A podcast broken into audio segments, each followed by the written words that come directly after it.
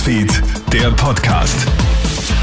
Schönen Nachmittag aus der Kronhit Nachrichtenredaktion. Felix Seger hier mit deinem News Update. Einschränkungen im Wintertourismus wird es geben, aber nur für ungeimpfte. Das hat die österreichische Bundesregierung heute angekündigt. Après-Ski und das Skifahren sollen möglich sein, aber es wird strengere Auflagen geben als letztes Jahr. So gilt in Hotels, Gastro- und Seilbahnen 3G. Sind mehr als 300 Intensivbetten landesweit ausgelastet, dürfen nur noch Geimpfte und Genesene zum Après-Ski. Gesundheitsminister Wolfgang Mückstein. Bei einem weiteren Anstieg über die Stufe 3 hinaus werden wir die 2G-Regel auf weitere Bereiche, die nicht lebensnotwendig sind, rechtzeitig ausweiten.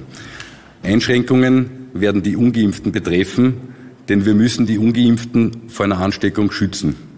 Daher dürfen sie bei einem erhöhten Ansteckungsrisiko nicht in Bereiche, die für sie gefährlich sind. Die Zahl der Corona-Erstimpfungen in Österreich ist wieder leicht angestiegen. So haben sich in der Vorwoche 54.202 Menschen den ersten Stich geben lassen. Das sind 3.000 mehr als in der Woche davor. Spitzenreiter bei den Erststichen ist das Burgenland, gefolgt von Niederösterreich und der Steiermark. Auf dem letzten Platz liegt Oberösterreich. Insgesamt haben jetzt 63,4 Prozent der Menschen in Österreich die erste Impfdosis bekommen. Damit liegt man weit unter dem EU-Schnitt von 66 Prozent. Jetzt ist es bestätigt. Die USA heben die Einreisebeschränkungen für gegen Corona geimpfte Menschen auf. Das hat die US-Regierung vor kurzem offiziell bestätigt. Der Einreisestopp war ja Anfang 2020 von Ex-Präsident Donald Trump wegen der Corona-Pandemie verhängt worden. Sein Nachfolger Joe Biden hatte die Beschränkungen bisher aufrecht gehalten. Das Weiße Haus sagt, dass die Lockerungen ab Anfang November gelten sollen.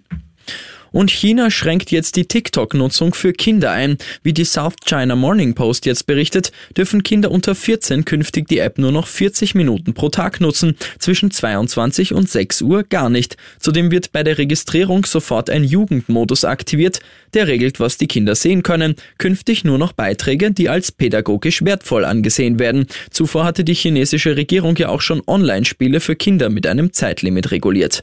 Ich wünsche dir noch einen schönen Montagabend. Krone Hits, Newsfeed, der Podcast.